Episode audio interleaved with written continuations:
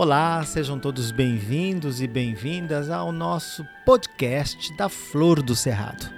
Abrimos então nesse momento, hoje, no dia 21 de junho, uma segunda-feira, abrimos a temporada, a primeira temporada de podcast aqui da Flor do Cerrado.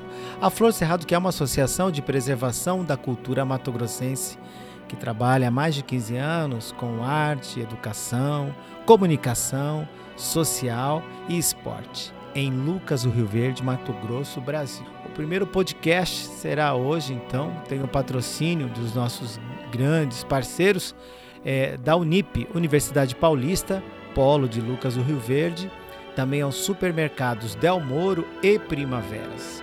Apoio técnico do amigo Rudy Stephens e também esse cuiabano que vos fala, Fernando Pael, apresentando para vocês esse podcast. Nesse primeiro podcast, vamos falar nada mais, nada menos de uma das atividades mais brilhantes que existe no mundo e aqui na Flor de Cerrado a gente trabalha com as crianças, jovens e adultos, que é o balé clássico, né? Uma palavra bonita de se falar, é romântico, é agradável falar sobre balé clássico. A leveza do balé clássico, nós vamos falar, que é uma das atividades que tem aqui e nada mais, nada menos a pessoa importante que trouxemos para falar nesse podcast, Luiz Carlos Bezerra. Luiz Carlos Bezerra, que é bailarino, coreógrafo, produtor cultural, jornalista e trabalha nessa atividade de dança há mais de 15 anos e é um grande parceiro da Flor Cerrado. Então, começo já fazendo a minha primeira pergunta para Luiz e as, logo após as suas apresentações para falar sobre um conceito geral do balé, né, Luiz? O que é o balé clássico e qual a sua origem? Olá a todos os ouvintes, é uma satisfação imensa estar aqui para falarmos de balé clássico. Obrigado, Fernando Pael e todos da Associação Cultural Flor do Cerrado por essa oportunidade. Respondendo então essa primeira pergunta, o que é o balé clássico, né? A gente pode considerar então como um sistema de dança, né, baseado em movimentos formalizados e posições de braços, pés e corpo projetado para permitir que o dançarino se mova, né, com maior agilidade possível, controle, velocidade, leveza e graça. Então, e o balé clássico, ele surgiu de onde, Luiz? O balé clássico ele surgiu na, nas cortes italianas no século XVI, né? O termo italiano balletto, né, que significa dancinha, bailinho, deu origem à palavra francesa balé. A dança surgiu durante o período renascentista né, e era apresentada em festas aristocráticas para entretenimento da nobreza. O primeiro espetáculo de balé da história ele aconteceu em 1581. Ele durava mais de cinco horas e era bem diferente do que conhecemos hoje, né? Havia falas, poesia, canto e uma orquestra musical. Nossa, cinco horas de balé realmente eram bem diferentes. Os tempos mudaram, né? E hoje em dia, para a gente conseguir definir uma, uma pessoa que faz balé, né? O que, que eu olho nela? Qual que é os primeiros princípios que eu consigo enxergar nela que me faz, nossa, aquela pessoa faz aula de balé? O balé clássico ele tem a, a característica de, de, moldar o corpo da, da, pessoa, né? O corpo do bailarino ele é moldado. Então a gente pode pensar numa postura mais ereta, né?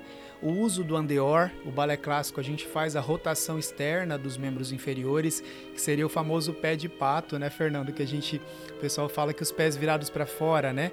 A gente fala em andeor, né, que é a rotação externa dos membros inferiores, né, da, da cintura para baixo. Movimentos circulares dos membros superiores, verticalidade corporal, a disciplina também é muito notada nos bailarinos, a leveza, a harmonia e a simetria, né? A simetria estética e também comportamental. Além do pé de pato que a gente costuma falar, né? Quem dança balé tem o pé de pato, é fácil a gente lembrar do Charlie Chaplin, né? A gente olha o pé do Charlie Chaplin como ele anda, porque tanto trabalhar do corpo físico, molda o físico, ele acaba ficando como o pé de pato, né? E no, no mundo do balé, Luiz, no mundo do balé, quais são os tipos de balé existentes no mundo? Então a gente pode falar então do balé clássico, né? Ele é uma das vertentes de dança e é a mais utili que é a que, é a que mais utiliza as técnicas, né, tradicionais de balé. Ele surgiu em países como França, Itália e Rússia. A gente fala também do balé neoclássico, né? é, tendo como um dos principais idealizadores o coreógrafo Jorge Balanchine, né? O balé neoclássico ele foi desenvolvido no século XX e possui toda a sua base no balé clássico, né? O neoclássico, é, a gente pensa em passos e ritmos, né, que seguem uma linha menos rígida, embora mais complexa. A gente pode falar também do balé moderno, né? O balé moderno que surgiu no Brasil na década de 1970 ele preservou o uso das pontas e, e, os gestuais ainda mais próximos do balé clássico, né? O balé moderno é, é, um estilo de dança, né? As coreografias começam a ter ideologias diferentes. Não há mais uma história, né, Fernando, que segue uma sequência de fatos lógicos, mas sim muitos passos do balé clássico misturados com sentimentos. E esse balé, além dessas categorias de balé, o balé contemporâneo, por exemplo, né, que é um balé é, que segue muitos é, dos passos da técnica, da técnica do clássico, mas também é fortemente influenciado pela dança moderna. Me lembro que já dancei com, o nosso querido, é, estimado é, Paulo Medina, um grande bailarino que nós tivemos em Mato Grosso, em Cuiabá. Eu tive a oportunidade de dançar com ele é, o balé contemporâneo chamado Alvorada da Raça, um grande espetáculo que a gente apresentou, que faziam também os movimentos direcionados com essa, essa participação um pouco além do contemporâneo, do moderno também e, a, e as técnicas do clássico, né? Mas vamos falar então sobre as sapatilhas de balé, Luiz. As sapatilhas de balé de pontos, por exemplo, a gente sempre fala, ah, como que eu encontro sapatilha? Como que é, qual que é a diferença da sapatilha de meia ponta, né, e a sapatilha de pontas? É, o balé clássico, né, ele surgiu então em 1681, né, como a gente falou nas cortes italianas, e naquela época as sapatilhas, por padrão, elas tinham saltos, né? Uma quebra de paradigma, Fernando, acontece então no século XVIII, né, quando a bailarina Mari Camargo, do, do Balé da Ópera de Paris, ela tornou-se a primeira a usar uma sapatilha sem salto, né, que permitiu então que ela executasse passos e saltos, né? Somente após a Revolução Francesa, os saltos foram completamente eliminados e as sapatilhas sem salto viraram o padrão. E aí os bailarinos começaram então a utilizar esse tipo de, de recurso para dançar. E para ficar mais claro realmente quando a gente fala de sapatilha, Luiz, por exemplo, é, a gente fala sobre sapatilha de meia ponta quando a gente a gente ouvia muita gente que era que é rapaz que vai dançar balé clássico falando ah você vai ficar nas pontinhas do pé vai, fica na ponta do pé para me ver né? E a, a, ponta do pé a sapatilha de ponta de gesso ela é apenas para as bailarinas né? Bailarino não fica na ponta do pé né? Exatamente, Fernando, muito bem colocado. Tanto que a primeira bailarina a dançar nas pontas foi a Mari Taglioni, né, que foi um balé chamado Les Fields, Desfides é um balé criado, né, com essa ideia de que a bailarina flutua, né, de que ela tem essa leveza é, nas pontas, né. Na verdade, a sensação que se tinha é que ela estava o tempo todo flutuando e era essa técnica que foi usada com as sapatilhas de ponta, que somente as meninas que usam, né. E o que, que significa? O que é balé de repertório, Luiz? a gente sabe que a gente vê nas óperas, né? Vê nos teatros, né? E tem essa dificuldade um pouco para entender sobre a questão de repertório. O que significa essa, essa frase? Então, a gente fala de balé de repertório dentro desse universo de balé, né? A gente pode entender, Fernando, como se fosse uma biblioteca de livros, né? Que você tem uma coletânea de livros ali com histórias e o balé de repertório é bem isso, né? São histórias contadas é, somente por dança, né? Então tem figurinos, cenários que vão contar uma história. Trazendo aqui de perto, para deixar bem perto das pessoas, a gente pode pensar em O Lago dos Cisnes, né? famoso, né, Fernanda, essa obra do Lago dos Cisnes, né?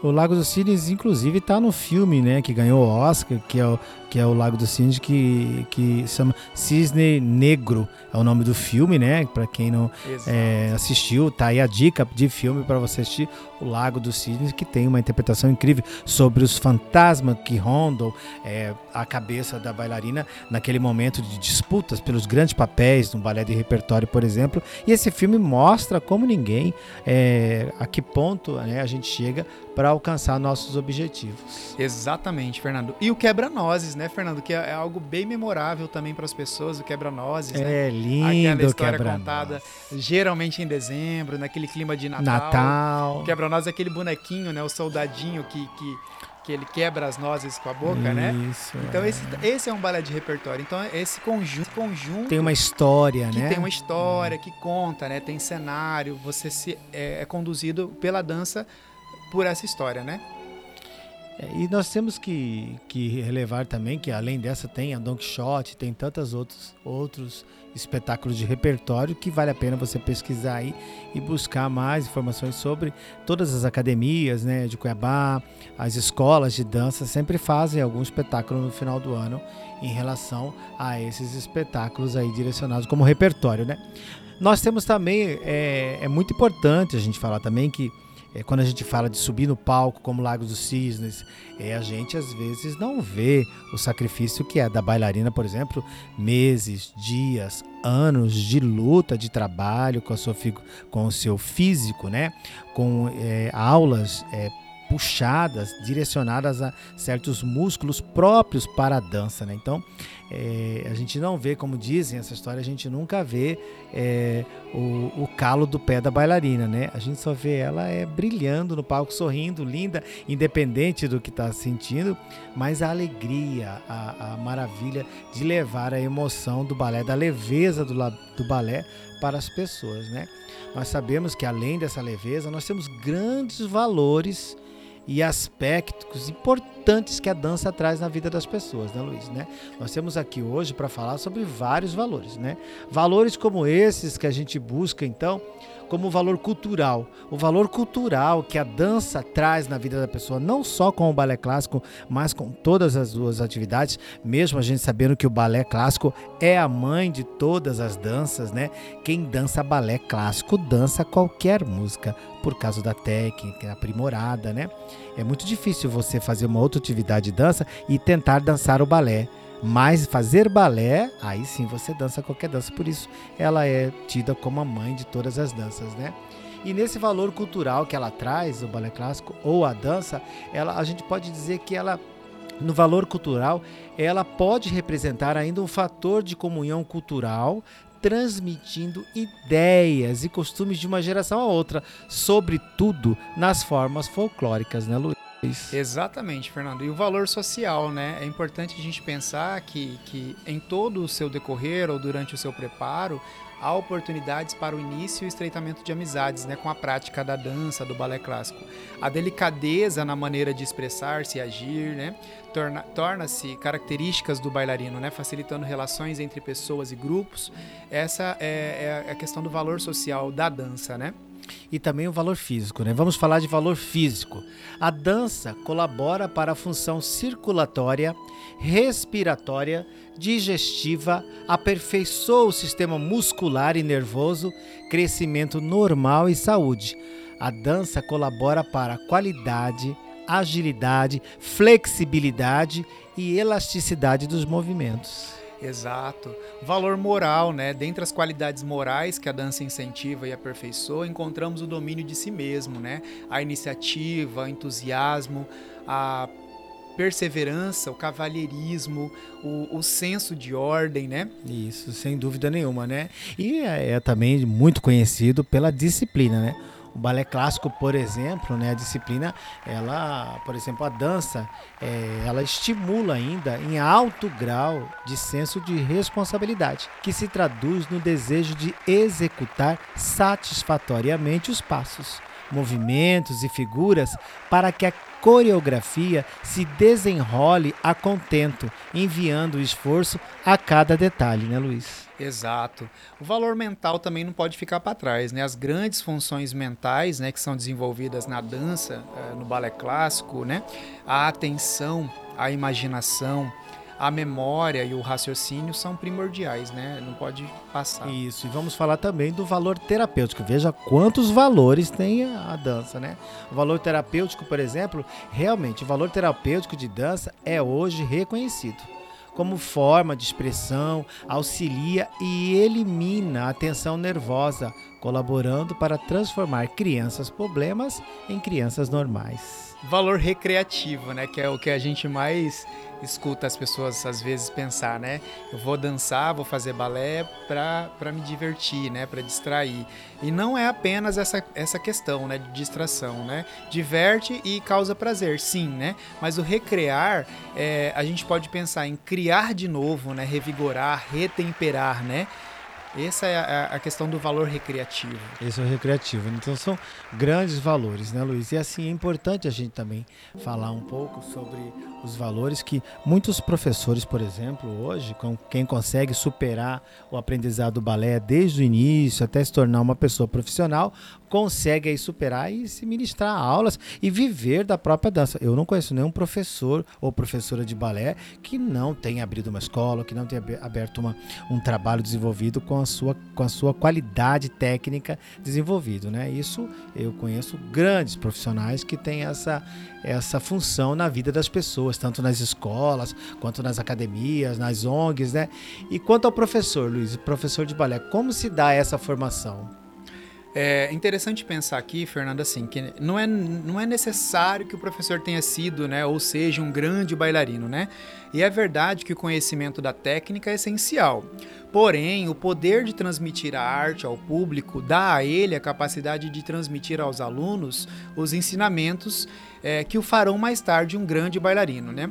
O fato de, de ter dançado e enfrentado o público é uma vantagem que ele poderá aproveitar bem ao lecionar, né? quando ele está ministrando, né? porque ele vai transmitir aos alunos né, frutos de sua experiência no palco. É, deverá contar-lhe também que o verdadeiro artista nunca está satisfeito, o que faz percorrer uma estrada sem fim. Né? A gente é a constante busca pela perfeição, né, Fernando, que a gente tem comentado aqui. É, o professor, né, ele tem que ser menos artista e mais disciplinar, né? Menos alvo de atenções de todos e sim dar atenção a todos e procurar não brilhar, né, mas colocar nos alunos é, esse processo de disciplina, né, sendo um espelho, né, para os seus alunos. E hoje, por exemplo, nos níveis de idade, assim, a idade adequada para começar a fazer o balé, por exemplo, na Flor de Cerrado, as atividades são a partir do, de 3 anos de idade. Então, o Baby Class, hoje na Flor Cerrado, atende as crianças de 3 a 6 anos, é uma categoria. O Primary são crianças de 7 a 10 anos. Depois vem o balé juvenil e pontas, né, que é com a sapatilha de pontas, acima de 11 anos. E o balé clássico adulto, que também desenvolve o, o trabalho diretamente ligado a como uma companhia de dança, com dança livre, dança contemporânea e todos os gêneros que o balé dá, traz, né? Porque e hoje, se você for dizer para alguém, Luiz, né, por que, que a pessoa deve optar por fazer balé clássico? Diante de tudo que a gente comentou aqui, Fernando, hoje no nosso podcast, que você já disse, né, que o balé clássico é a base de todas as danças, eu posso falar novamente, né, proporcionar a postura, o equilíbrio, a leveza e flexibilidade, né? Desenvolve a inteligência, a disciplina, a musicalidade e a sensibilidade. O balé ajuda no cuidado com o corpo e também com as emoções, né? E nós tivemos é, ao longo dos anos, né, grandes profissionais, né? Nós tivemos aqui também tanto de Lucas do Verde como de Mato Grosso. Hoje, a bailarinos e bailarinas que se despontam hoje fora do Brasil. Nós somos nosso amigo Tiago, que hoje está em Portugal dançando, né? Temos outras amigas também que estão para fora, estão nos Estados Unidos fazendo, se aprimorando. Isso é capacidade de cada pessoa, não é?